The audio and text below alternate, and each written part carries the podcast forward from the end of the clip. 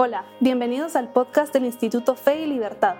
Mi nombre es Mariana Gracioso, coordinadora de comunicación.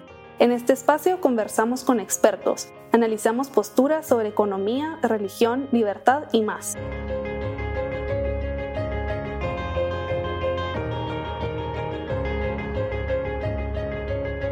Pórtico de la Biblia es un libro que provee cronologías de la historia de la salvación desde Abraham hasta el presente, así como mapas de los acontecimientos más significativos del pueblo de Dios y gráficos explicativos de cada uno de los libros que forman el Antiguo y el Nuevo Testamento. Este libro es una excelente herramienta para estudiar y comprender la Biblia, así como para fortalecer nuestra fe y conocimiento de ella. Hoy, para hablar de este libro, nos acompaña uno de los autores, José Ángel Domínguez.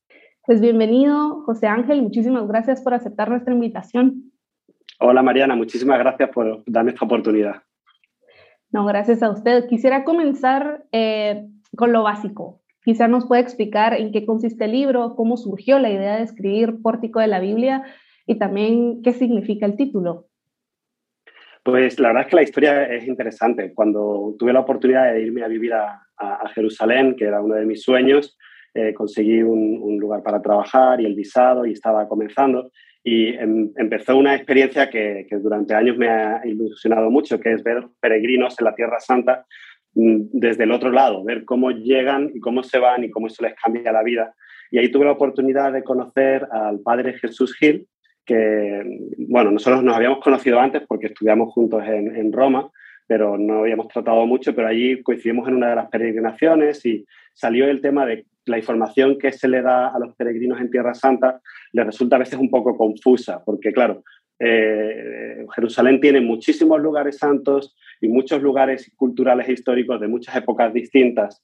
Y claro, poco a poco nosotros íbamos haciéndonos material de apoyo ¿no? por nuestra cuenta, pues una línea del tiempo, un gráfico, un mapa, y todos teníamos un poco nuestra tablet o nuestro ordenador, teníamos esa información que íbamos rellenando conforme hacemos nuestra propia investigación de, de biblistas, que es lo que, a lo que me dedico, pues ahí vamos rellenando eso con la información necesaria para la divulgación, que son las preguntas básicas de un peregrino, de una persona.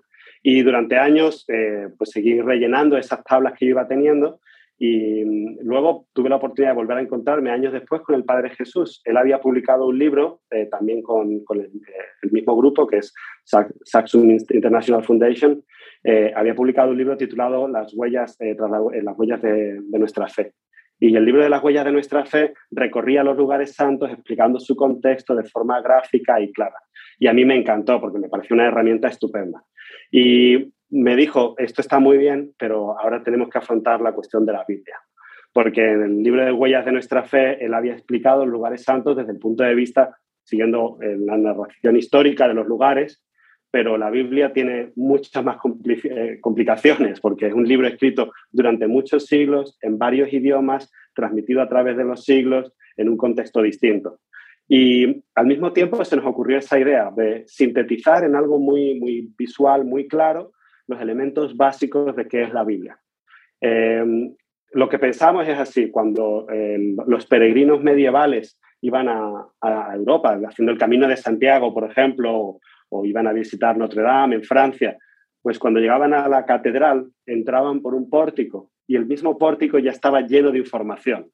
Son gente quizá que no tenían, eh, no, tenían conocimiento de lectura, no eran capaces de leer, pero las imágenes les permitían saber dónde, estaba, eh, dónde estaban entrando, cuál era el misterio en el que iban a entrar. Y siguiendo esa metáfora, nosotros queríamos hacer un pórtico de la Biblia. Lo importante no es que leáis el libro, lo importante es que leáis la Biblia. Esperamos que Pórtico sea un apoyo visual para entender mejor el contexto de ese, de ese misterio que es la Biblia. ¿no? Y así es como surgió y la verdad es que también durante estos tiempos de pandemia hemos tenido la oportunidad de trabajar en remoto de forma más habitual y, y ha sido toda una experiencia y la verdad es que ha salido un libro creo que muy práctico para el uso diario. Claro, me parece una idea genial y sumamente didáctica y creo que eso también es muy positivo. He estado leyendo un poco sobre el proyecto. Me gustaría que nos explicara un poco más sobre los autores, sobre usted, sobre el Padre Jesús y también sobre todos los colaboradores, porque entiendo que muchísima gente se ha sumado a este proyecto también. Sí, sí, sí. Hemos tenido mucha suerte porque desde el primer minuto las personas con las que hemos querido contar para revisar información, el estilo, los datos, nos, nos han ayudado desinteresadamente y se han volcado con el proyecto. Eh, eh, en los agradecimientos expresamos pues, nombres específicos de gente y en las distintas versiones, porque gracias a Dios ya está traducido en varios idiomas, hemos tenido gente en cada país que nos ha estado ayudando. Nosotros, eh, bueno, nos hemos conocido, como decía, en, Roma. Yo soy doctor en teología bíblica, él también es doctor de teología, los dos por la misma universidad, la Pontificia Universidad de la Santa Cruz en Roma, y allí hicimos nuestros estudios y nos conocimos. Eh, luego cada uno siguió su camino, yo luego me marché a vivir a Jerusalén por varios años y bueno, ahora estoy en, en, otra parte de mi vida haciendo proyectos internacionales de educación, pero siempre he tenido esa continuidad, ¿no? Sigo escribiendo artículos con temas bíblicos, sigo dando cursos sobre Biblia en distintas universidades y él ha entendido más hacia la labor eh, apostólica, la labor pastoral que está llevando eh, se trasladó a vivir a España y vive en Valencia, donde está la iglesia de San Juan del Hospital, que tiene muchísima labor pastoral y, continuamente se nota en nuestras conversaciones. Él me ayuda a mí, quizás soy en ese sentido un poco más el académico, a, ver el problema real, las necesidades reales de la gente que, toma la Biblia. Y a mí me interesaba muchísimo esa complementación. Nosotros teníamos esa, idea y eh, desde el primer minuto contactamos a, a la Fundación Saxum que tiene un Visitor Center en Jerusalén para ayudar a los peregrinos, donde bueno, habíamos colaborado los dos durante tiempo. Y mm, lo que les ofrecimos es, nosotros redactábamos el libro lo trabajábamos y eso era una donación que nosotros hacíamos a la fundación. Es decir, yo lo puedo decir con mucho orgullo, no ganamos nada con la venta del libro y, a cambio sí pedíamos pues, que estuviera disponible para descargarse. Una de las cosas que más bonitas creo es que puedes ir a, a la página web saxum.org barra pórtico y descargarte el libro en PDF gratuito. Eh, la versión PDF además está muy bien trabajada porque incluye que los links eh, están activos. Por tanto, puedes ir al índice y viajar directamente en el tiempo y en el espacio a los lugares que te interesen. Puedes buscar en el buscador del PDF eh, Moisés y te lleva a, todas las partes donde Moisés aparece. Entonces, me parece que eso era una, de las formas de colaborar y de ayudar. ¿no? Por supuesto, en todos los cursos que yo utilicé de Biblia, me ha permitido tener una herramienta, un material para el trabajo diario con los alumnos, en las catequesis, que eso siempre tiene una oportunidad. Y luego, la información que reúne el libro, digamos, no hay nada, no hay nada nuevo. Todo, yo creo que somos muy honestos. Nada de lo que pone en el libro es un descubrimiento o una invención nuestra. Lo que sí creemos que, ayuda es cómo está estructurado. Y entonces se lo pusimos a la Fundación Saxum y les encantó la idea y ya lo han, ya lo han financiado, lo han lo han patrocinado ellos y ahora ellos están en contacto con distribuidoras para tenerlo disponible en todo el mundo. También se puede comprar la, la versión física. Hay mucha gente que nos gusta todavía pasar páginas de papel y, trabajarlo y, marcar las cosas. Y bueno, pues se puede comprar también online y en algunas tiendas en algunos países. Así que bueno, ahí eh, antes de sacarlo, si quisimos ir contrastándolo. ¿no? Eh, contactamos con los profesores de nuestra alma mater, con nuestra universidad, que nos ayudaron mucho con recomendaciones, con sugerencias de, de contenido. Algunos sabemos siempre que el, tema histórico en la Biblia, pues a veces es difícil porque faltan fuentes en algunos campos. Entonces, pues ser lo más fino posible, pero sin inventarnos nada. Y bueno, pues eso ayuda también revisando desde el punto de vista espiritual, que, sea de doctrina recta, que sea fiel al, magisterio de la Iglesia. Eh, hombre, creo que no, no, nos corrigieron nada que fuera herético, pero sí es cierto que a veces alguna expresión, cuando la escribes, eh, a ti te parece bien, pero cuando otro la lee, pues quizás es poco clara, entonces no venía muy bien. También contactamos con los especialistas de, de la Facultad de Teología de la Universidad de Navarra, que, que ellos hayan publicado esta maravillosa Biblia de Navarra que se ha distribuido en todo el mundo y nosotros también la referenciamos en nuestra obra. Y ahí contamos con especialistas de grandísimo nivel como el profesor Francisco Varo, que ha publicado muchísimos artículos, que tiene mucho contenido, incluso a nivel de especialidad, por ejemplo, en el libro incluimos referencias a los manuscritos y las épocas en las que se han encontrado, para que sepamos que la Biblia tiene unos documentos base de los que, de los que sale. No es solo eh, la Biblia que tengo en mi estantería, ¿no? eso tiene un documento histórico detrás. Y esa ayuda ha sido muy interesante también en España. Contamos con la ayuda del seminario y la Escuela de Teología de San Damaso en Madrid, que ha colaborado muchísimo revisando contenidos, dando consejos y algunos de ellos realmente nos han hecho pensar. Yo por eso pienso que aunque hace parte de nuestra donación regalar el, el libro a, al público, ido ganando nosotros, porque hemos recibido muchísima formación, muchísima ayuda y un tiempo para reflexionar sobre el tema bíblico a, nivel, mm, eh, a nivel profundo, ¿no? Y al mismo tiempo el desafío de hacerlo asequible a todo el público. Sí, sí, sí. Creo, ah, una de las cosas que más me llamó la atención cuando estaba viendo el libro es que, bueno, se hace un análisis bastante completo de, de los libros, también muy condensado, que me parece también muy bueno, pero he notado que al explicar cada uno se, se define el género literario que utiliza cada libro. Por ejemplo, si son salmos, si es una narración, si se basa en tradiciones. ¿Cuál es el objetivo también de incluir este elemento. Sí, sí, este es un tema que lo trabajamos mucho a la, a la, hora de plantear la estrategia del libro, si pretendíamos entrar en ese aspecto de la explicación o no, y llegamos a una conclusión que nos parecía muy, muy sugerente. ¿no? Por un lado tenemos el documento del magisterio eh, de la Constitución Apostólica de Iberbum, que dice que es recomendable referirse a los géneros literarios a la hora de explicar la Biblia. ¿De acuerdo? En Dave Verbum mismo explica que eso es una de las cosas que puede ayudar a mejorar la, la inteligencia de la Biblia. ¿no? Y por tanto, con el apoyo magisterial, pues nos lanzamos a este aspecto. Y luego, eh, una de las cosas que a mí me ha traído siempre mucho es eh, quizás una, desde el punto de vista de la fe, entender que si Dios ha querido que la revelación quede en un libro, nosotros tenemos la obligación de entender cómo funcionan los libros. Claro. Entonces, entender cómo funcionan los libros significa conocimientos de filología, conocimientos de literatura. Esos aspectos que mm, no es, eh, a veces dicen, bueno, pero la Biblia es literatura o no es literatura. yo, no, yo no voy a la Biblia por leer una novela, pero el proceso de leer una novela, el proceso de leer la Biblia físicamente es el mismo. Espiritualmente no lo es. Pero poner los ojos en las letras, generar el significado en la cabeza y entender el mensaje ocurre igual con la Ilíada y con la Biblia. Eh, luego hay un movimiento mucho más profundo, o un interés, o una intención mucho más profunda, pero no podemos quitar esa base. Conocer los textos es importante. Y un ejemplo a mí me parecía bueno. El libro de, Job empieza con la frase érase una vez. Y eso eh, sabemos que es un pacto de lectura.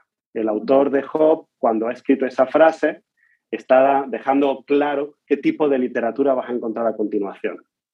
Por tanto, va a ser una fábula o tener un cuento eh, que no necesariamente se coloca en un momento específico histórico, lo cual es congruente con el resto del libro, porque nunca dice fechas o en las épocas del rey. O no y dice, bueno, es que entonces, ¿cómo puedo entender el libro si no sé de qué época es? Es que empieza con él hace una vez. Y luego esperas que haya una moraleja. Y efectivamente llegas al final del libro y te dice, bueno, esto es lo que hemos aprendido, este mensaje. ¿no? Y no podemos leer, digamos, un libro, eh, el libro de los salmos o un salmo en concreto diciendo lo más importante es su contexto histórico. El contexto literario tiene mucho que decir. Esto es una oración, es una oración bíblica, es una oración que es palabra de Dios. Eso es más importante quizá que saber de qué siglo es. Entonces, el género literario es una herramienta que te sirve para ese pacto de lectura que tú tienes con el libro. Eh, otro ejemplo claro es bueno, pues los libros de, más de época histórica, como puede ser eh, el libro de los macabeos. Bueno, pues tenemos muchas referencias históricas externas que te sirven, ¿no? El segundo libro de los macabeos tiene una epístola, una carta, ¿no? Y literalmente aparece la carta, ¿no? Pues saber cómo funcionaban las cartas en esa época te puede ayudar. Entonces, igual que en un caso el contexto histórico es menos relevante, en un libro histórico el contexto histórico es más relevante. Y por eso hemos querido marcar eso en el libro no es lo esencial del contenido del, mensaje, el contenido es el texto, que como decía, lo importante es leer la Biblia, pero esto te puede saber para situar. Eh, cada uno de los géneros tiene una misión, tiene, cumple una función dentro del conjunto. La palabra Biblia eh, para nosotros es una palabra singular femenino, la Biblia, pero viene del griego y Biblia es plural, son los libros. Entonces, el proceso en el que pasaron de ser los libros a ser el libro de la Biblia, es interesante también conocerlo, ¿no? Conocer que eh, desde el punto de vista de la fe está guiado por el Espíritu Santo, pero también históricamente está condicionado por unos e-, efectos, ¿no? no nosotros, por lo menos los que somos cristianos y tenemos fe, no pensamos que Jesús eh, es menos Jesús por ser 100% hombre, ¿no? Y la Biblia no es menos Biblia, siguiendo la analogía del verbo encarnado, la Biblia no es menos Biblia por haber estado escrita. Pero saber esos contenidos nos puede ayudar. Y con esa base también nosotros queríamos sin desfigurar el mensaje profundo de fe que tiene la Biblia, también ayudar con esa parte. La formación histórica, literaria, los géneros. Claro, y ahorita mencionaba eh, justo esto del contexto histórico y en una conferencia que vi, que dio en enero de este año, usted mencionaba que es importante conocer cómo funcionaba el mundo cuando se escribieron estos libros. Y, creo que también Pórtico de la Biblia se, centra en, dar ese tipo de información. Quizá podría darnos un ejemplo en el que... Sí, sí, sí. Estupendo. Pues eh, una cosa que me pareció interesante para el que tenga el libro, lo descargue o lo compre y quiera tenerlo, eh, la introducción está diseñada como una herramienta para el resto del libro. La introducción presenta una doble página eh, por cada uno de los temas que nos parecía esenciales tienes una doble página de la historia de la salvación, donde sin fechas aparecen las distintas fases desde la creación hasta Jesús. Digo sin fechas porque luego más adelante los datos que tenemos de fechas aparecen, pero en esa doble página tenemos en, un solo, en una vista de, única toda la historia de la Biblia. Y eso sirve muchísimo para orientar. Hay gente que no tiene el conocimiento, la experiencia, no ha tenido la oportunidad de situar la relación, por ejemplo, de quién va antes, Moisés o David. Entonces, incluso creyentes y practicantes en las lecturas de la misa no te dicen, estamos en el siglo, no sé, no, no te lo dicen. Tú lees lo que le ocurrió a David cuando fueron a conquistar Jerusalén de los jebuseos. Entonces, necesitas una orientación general para situar. Y, eso lo he recibido yo en mis clases de catecismo y estudiando teología y creíamos que era importante, no en el contenido del libro, sino en la introducción, poner ese conspecto, esa visión general. Luego, siguiendo esa misma idea, una doble página de todo el escenario, digamos, de, la Biblia.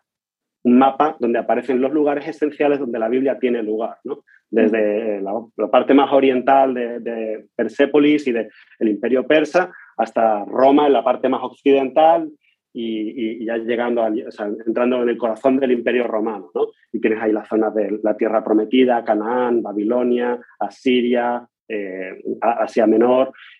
Y luego todo eso, más adelante en el libro, aparecerá especificado con sus, con sus elementos únicos. ¿no? Pero luego también tenemos otro elemento, otra página, una doble página, que lo que presenta es la formación de la Biblia. La Biblia no se empezó a escribir eh, hace 5.000 años y se tardó tres años y un solo escritor lo hizo todo seguido, línea por línea cada libro tiene su propia vida, su propia historia. ¿no? Dios ha ido guiando a los geógrafos para generar el contenido que es palabra de Dios, ¿no? siendo 100% autor el hombre, 100% autor Dios, ¿no? que es la, analogía.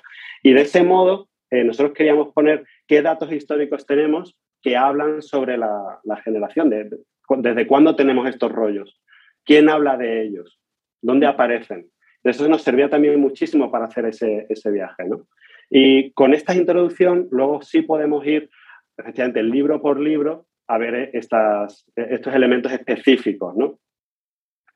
Em, un, tema importante también es eh, de cada libro hacer un pequeño resumen. Nosotros mm, realmente recomendamos la lectura, pero también cuáles son las ideas importantes a las que el, autor del libro está haciendo referencia, ¿no? ponerlo en su contexto histórico. Mm, por ejemplo, eh, se encuentra es un, hallazgo arqueológico conocido, el túnel de Ezequías. El túnel de Ezequías es una excavación debajo de tierra en Jerusalén, eh, creada por eh, eh, el, rey Ezequías, que pretendía pues, llegar a una, de las fuentes desde dentro de la ciudad en caso de asedio para estar cubiertos. Y se puede andar a día de hoy. Uno puede ir a Jerusalén, yo lo recomiendo, lo hago con frecuencia, os invito a participar en alguna peregrinación y puedes ir a Jerusalén y eh, entrar en, el túnel de Ezequías. Tiene agua, o sea, hay que ir con, calzado apropiado. Tiene agua, depende de la época del año, puede ser hasta las rodillas o a veces hasta los hombros. Y, es el agua por el que discurría para, dar de beber a Jerusalén. Entonces, esa excavación que sigue viva ahí eh, aparece en la Biblia y cuenta que fue, se mandó construir desde los dos extremos a la vez para encontrarse luego en el medio. Y luego cuando vas a la, hallazgo arqueológico te das cuenta de que hay un pequeño salto, lo cual es coherente con eso, porque lógicamente en la época hacer un túnel en el siglo 8 antes de Cristo, siglo 7 antes de Cristo, eh, en roca viva comenzando de dos lugares, el hecho de que se hayan encontrado ya es, ya es un milagro en sí mismo, ¿no? Y luego hay una inscripción que localiza el lugar. De esa conexión entre el contexto histórico, el contexto arqueológico, te da un fundamento enorme. Y por tanto, nosotros sí queremos hacer esas referencias históricas. Saber que la historia que cuenta la vida de Ezequías tiene que ver con ese Ezequías que mandó construir el túnel y el túnel todavía lo conservamos. También es cierto que bueno, ha habido muchos profesionales y especialistas que durante, sobre todo el final del siglo XIX, principio del XX, eso gracias a Dios ya ha caído en, desuso, cuestionaban la historicidad de la Biblia, cuestionaban... Pero claro, tener esas referencias arqueológicas históricas es tan importante y, tener hallazgos de la época de los macabeos que localizan dónde estaban, ¿no? tener monedas de la época de Bar Kokhba, tener... Eh, entonces, esos hallazgos nosotros también queremos enmarcarlos. ¿no? Pero sobre todo, más que, digamos, para entender un libro, digamos, no es que yo te dé cuáles son los datos históricos para entender un libro. El eh, pórtico de la Biblia lo que propone es, en una línea del tiempo unificada, colocar esos escenarios. De forma que tú sabes qué continuidad hay, que Abraham, Isaac y Jacob pues son descendencia el uno del otro y por tanto, aunque fue hace miles de años, todo ocurrió en, en pocas generaciones. Si tú ves una línea del tiempo y ves la época de los patriarcas y luego ves la distancia, en esa misma línea del tiempo nosotros ponemos en una parte de la página toda la historia bíblica y en la otra parte de la página la historia universal.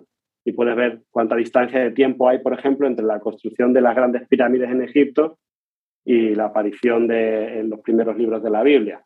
O puedes conectar, por ejemplo, la conquista de, Jerusalén por parte del Imperio Romano y, y, cuando estaba Herodes siendo el rey y llegan los gobernadores. De forma que referencias internas de la Biblia hacia el mundo exterior están enmarcadas para entender mejor el contexto. ¿no? ¿Cuál es la distancia, por ejemplo, entre la época de Macabeos y Aristóteles? Y ver qué efecto puede tener. ¿no? Aristóteles fue profesor de Alejandro Magno, Alejandro Magno conquistó todo Oriente Medio, hasta el Indo, eh, sus generales heredaron el imperio y lo dividieron, los Ptolemaidas, la dinastía tolemaica en Egipto y la, dinastía Seleucida en el norte, y eso condiciona las conquistas que hay entre Egipto y Siria, eh, y lo que tienen en medio es la Tierra Santa.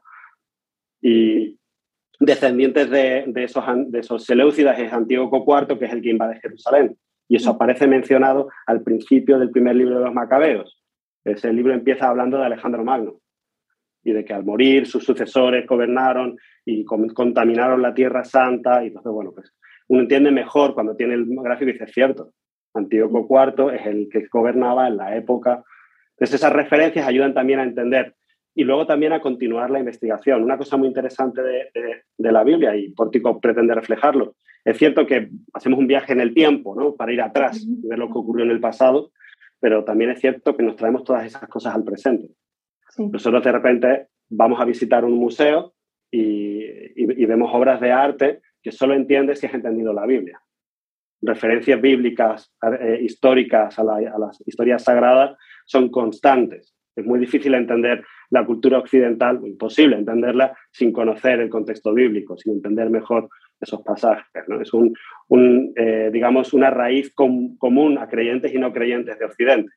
Y ahí podemos hablar, ¿no? Porque se habla de eh, la relación entre David y Goliat, ¿no? Y el otro día en un partido de fútbol estaban comentando que esto es, una batalla, este es David contra Goliat, ¿no?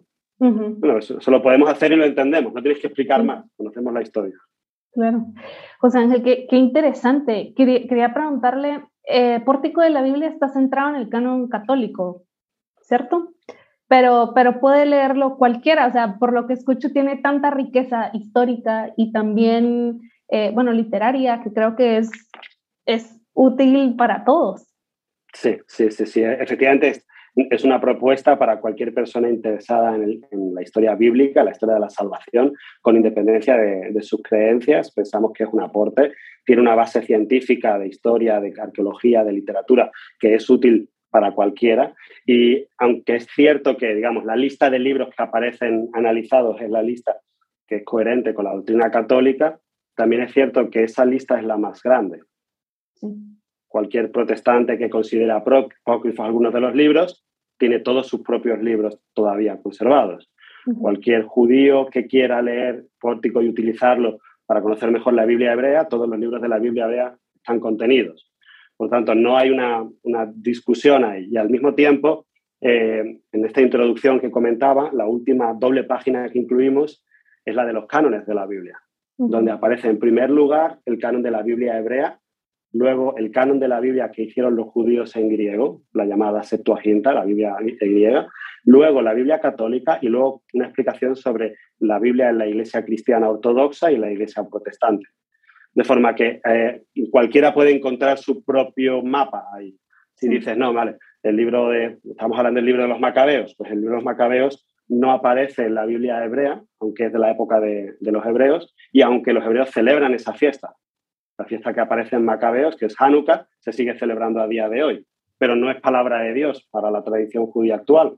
Por tanto, un judío pues a lo mejor no tendrá interés en ver qué hemos dicho nosotros de Macabeos como palabra de Dios, pero seguro que está interesado en saber de qué época es y esos libros que historia cuentan, porque pertenece a su propia tradición. Igual que eh, si un luterano, un protestante, evangélico quiere acceder a ese libro, eh, digamos, el ejemplo de Lutero siempre me parece interesante. Lutero leyó esos libros como palabra de Dios toda su vida, hasta que en un momento dado él decidió que había un problema con eso. Pero hasta entonces él leía esos libros en su misa, porque Lutero era sacerdote y celebraba misa. Entonces, no nos podemos olvidar de que la raíz de la vertiente eh, protestante o luterana de la Iglesia está todavía dentro de esa tradición. Y luego también desde el punto de vista histórico sigue siendo un aporte común. Claro, claro. Y a ver, quisieras tal vez unir dos preguntas. Por un lado, ¿cuál ha sido o cuál fue el mayor reto al momento de escribir este libro y cuál, cuál ha sido la mayor lección que ha recibido? Eh, yo, me, río con lo del, con el, eh, porque creo que la respuesta es la misma. El, el mayor desafío era, para mí, era condensar la información y que fuera accesible. Yo quería ver, querría que el libro tuviera 400 páginas más, 600 páginas más.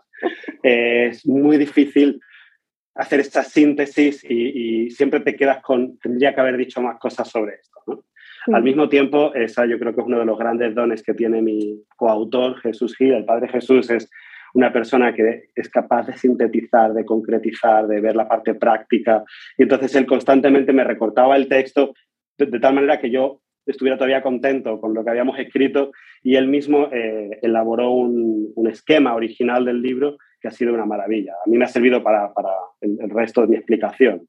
Eh, el esquema del libro, donde están esta, esta, introducción con herramientas y luego cada uno de los libros pero cada época tiene su propio mapa y línea del tiempo. Eh, eso lo ha montado todo él. Eh, su especialidad en diseño es, clarísima, él es una persona, todos los diseños lo hemos hecho nosotros, y cuando digo nosotros me refiero a él.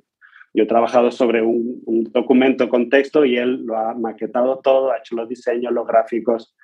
Em, entonces, ese proceso de meter toda la información, pero seleccionar la parte que va a ser útil para un lector de la Biblia con o sin preparación previa, eh, eso, ha sido el mayor desafío, pero también ha sido el mayor aprendizaje. Ahora a mí me sirve muchísimo tener esa, a partir de esa esencia luego podemos desarrollar ideas. Y mm, uno de los grandes, digamos, descubrimientos que me ha servido es a la hora, en, ese proceso de hacer la síntesis, eh, ver las conexiones internas. Tenemos algunos eh, easter eggs, algunos regalitos escondidos dentro del libro, que son pequeñas referencias de una época a otra. Eh, voy, a, voy a hacer solo un poco de spoiler de uno de ellos, que es el, tema del sacrificio. Entonces, cuando hablamos del libro del Génesis, aparece el sacrificio de Abraham, que, tiene, que es mandado de sacrificar a su hijo, pero al final no le sacrifica. Y ponemos una pequeña nota que dice, eh, el sacrificio de, Abraham no seguía los rituales específicos del judaísmo porque todavía no, sabían, no habían sido dados al pueblo. Para saber más, puede ir a tal página. Entonces, baja esa página y llegas a eh, los libros del Levítico y del de, Números y de Autonomía, donde aparecen las leyes específicas sobre los sacrificios. Y ahí escribimos, Dios comunica a su pueblo la forma específica de realizar los sacrificios, pero todavía no tenían el templo. Si quieres saber más, ve a tal página. Y a continuación avanzas hasta eh, la construcción del templo de Jerusalén. Salomón construye el templo y pone Dios elige y eh, que este es el lugar donde Él va a tener los sacrificios, el único lugar donde el pueblo judío celebra sacrificios y este es el lugar donde tiene que ser sacrificado el Cordero Pascual. Para más información va a esta página y cuando pegas a esa página es la última cena. Jerusalén celebra la, la Pascua judía en Jerusalén, que es donde se tiene que celebrar el sacrificio del Cordero y según Juan el Bautista, este es el Cordero de Dios. Entonces, esta conexión interna que atraviesa toda la Biblia, a pesar de que son libros escritos en épocas distintas por autores distintos, en idiomas distintos, existe una conexión fortísima interna que hace que la Biblia sea una palabra singular, un único libro. Y yo hubiera hecho de esos 100 más, pero ya me parecía excesivo cargarlos, pero hay varios y pensamos que eso puede aportar. Y ese trabajo a mí me ha ayudado muchísimo, me ha, ilustrado muchísimo, ¿no? Aunque ya eh, la intertextualidad bíblica es un tema muy estudiado, pero verlo en casos tan específicos y poder sintetizarlos como esto, ¿no? Cuatro pinceladas que unen todo un tema a través de la Biblia ha sido una gran realización en este proyecto. Muchísimas gracias, José Ángel. Ya nos estamos quedando sin tiempo, pero antes de irnos, por favor, cuéntenos cuál cree usted que es la importancia de tener un libro como Pórtico de la Biblia en la actualidad. Sí, sí, sí, sí. Em, hombre, en, primer lugar, eh, y, insisto, y no para de decirlo, uno puede leer la Biblia sin un libro como este, ¿no? lo importante es tener acceso a la palabra de Dios. Pensamos que eso ya de por sí es una maravilla. ¿No? Pero es cierto que eh, somos humanos y tenemos limitaciones y, los libros tienen un, necesitan un tiempo para ser escritos. ¿no? No, proyectamos nuestras ideas en las mentes de otros y el libro requiere un tiempo para ser leído, para ser entendido y ese tiempo va cambiando. Las Sagradas Escrituras tienen un proceso de generación y eso es importante también. Cuando a veces eh, pasa, ¿no? hay personas que me dicen, bueno, José Ángel, es que he empezado la, la Biblia y no la estoy entendiendo. Entonces, ¿será que no tengo fe? No, no, no, es eso, ¿no? Eh, ¿será, ¿será, que no me han enseñado bien? Y digo, bueno, no lo sé, pero hay formas de acceder a la Biblia que ayudan más que otras. Eh, alguno me decía, ¿por dónde empiezo a leer la Biblia? ¿no? Un tema interesante. Por supuesto, siempre está la opción de empezar en Génesis y acabar en Apocalipsis y leerla Eso siempre el que quiera puede hacerlo, ¿no? Pero a veces eso se hace arduo porque no entiendes cosas que por qué están ahí o qué, qué sentido tienen, ¿no? Eh, yo doy un consejo, que es eh, para entender el conjunto del mensaje, lo primero que recomiendo es siempre leer un evangelio. Irse al Nuevo Testamento y dentro del Nuevo Testamento coger los cuatro evangelios, elegir uno. Puede ser el de Marcos y te lo puedes leer este fin de semana. No tardas más. Y ya con eso ya tienes una idea de hacia dónde vamos con todo este libro de la Biblia, que es eh, el, misterio pascual, la pasión, la muerte y la resurrección de Cristo. Y ahora, para darle contexto, uno puede ir atrás entonces puedes comenzar, por ejemplo, leyendo el primer libro de Samuel. El primer libro de Samuel tiene una ventaja y es que comienza un periodo específico y una narración continuada que va desde antes de la construcción del templo hasta la diáspora. Son varios siglos donde aparecen los grandes, grandes personajes, ¿no? Aparece David, aparece Salomón, aparece eh, Jeremías o Isaías. Y entonces, dentro de ese periodo, ya tienes una idea de qué pasa en el Nuevo Testamento, en la esencia, en el Evangelio, y qué pasa en el Antiguo con, el aspecto de, la vida de los judíos, el templo y la promesa. Y luego ya puedes completar lectura de Salmo, lectura de Profeta, lectura de eh, Génesis y, desde el principio. Entonces, bueno, esto es, es, una recomendación, ¿no? Lógicamente cada uno puede seguirlo como quiera, pero así uno tiene un acceso más directo, ¿no? Y para saber un poco una guía de cómo, cómo, accedo a esto, el libro puede ser una buena herramienta, ¿no? Puede ser bueno para catequistas, para gente que quiere leer la Biblia por su cuenta, para eh, personas ya que somos conocedores quizás de la Biblia, pero no tienes todos los datos en la cabeza. Mm, tenerlo a mano y ojear, ah, vale, era en esta época, era este año, era este contexto y estas son las referencias, ¿no? Entonces pensamos que así este es el aporte que el libro tiene para cualquier persona que quiera acceder al mundo de la Biblia, ¿no? que es, bueno, es el bestseller de la historia, es el libro más, fue el primer libro en ser impreso y el más impreso en eh, veces y el, y el más vendido también. ¿no? Claro, pues muchísimas gracias José Ángel por la entrevista y también, bueno, también el Padre Jesús Gil por haber escrito este libro que seguramente es una muy buena herramienta para acercarnos a nuestra fe y para comprender mejor la Biblia. Así que muchísimas gracias. Muchísimas gracias a vosotros y enhorabuena por vuestra iniciativa porque me parece un proyecto maravilloso y ya sabéis que podéis contar conmigo para lo que necesitéis. Muchísimas gracias, José Ángel. Un saludo, que vaya todo bien. Gracias también a todos los que nos escuchan y los invitamos a visitar nuestra página web www.feylibertad.org para obtener más contenido como este. Recuerden descargar el libro del Pórtico de la Biblia. Gracias y hasta la próxima.